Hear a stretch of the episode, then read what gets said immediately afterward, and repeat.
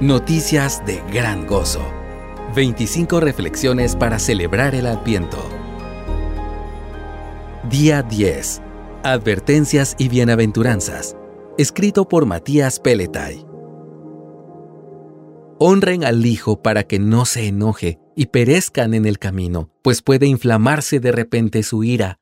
Cuán bienaventurados son todos los que en Él se refugian. Salmo 2.12. En el mundo llamado cristiano, existen continuos esfuerzos por descristianizar la celebración de la Navidad desde hace varias décadas. No es que nunca hayan existido controversias como las que tienen que ver con la fecha correcta del nacimiento de Jesús o la simbología que se utiliza en esta celebración, sino que la mayoría de estas discusiones sucedían dentro de los límites de una cosmovisión cristiana.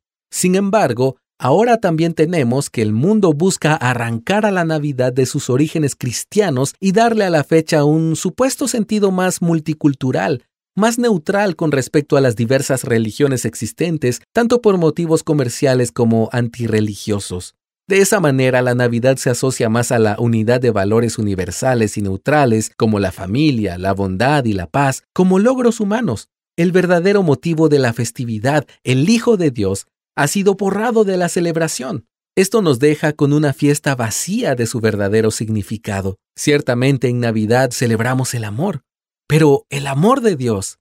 Él tomó forma de hombre y vino a nosotros. Por amor se encarnó y se hizo vulnerable y dependiente. Se humilló voluntariamente para venir a salvar a su pueblo. Pero que la tierna imagen del niño en el pesebre no nos engañe.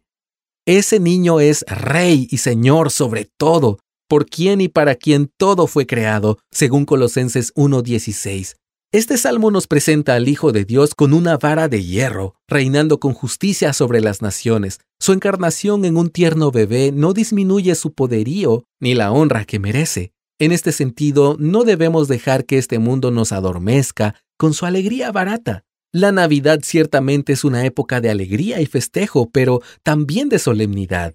El Hijo de Dios vino a este mundo, y quienes lo menosprecien dándole la espalda deberán enfrentar su justicia e ira santa. Pero quienes lo reconozcan y honren como se merece, sus escogidos por gracia desde la eternidad y redimidos, según Efesios 1 del 4 al 7, serán bienaventurados bajo su gobierno de amor.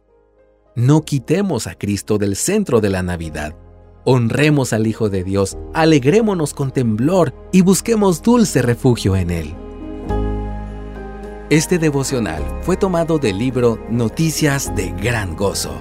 25 reflexiones para celebrar el Adviento.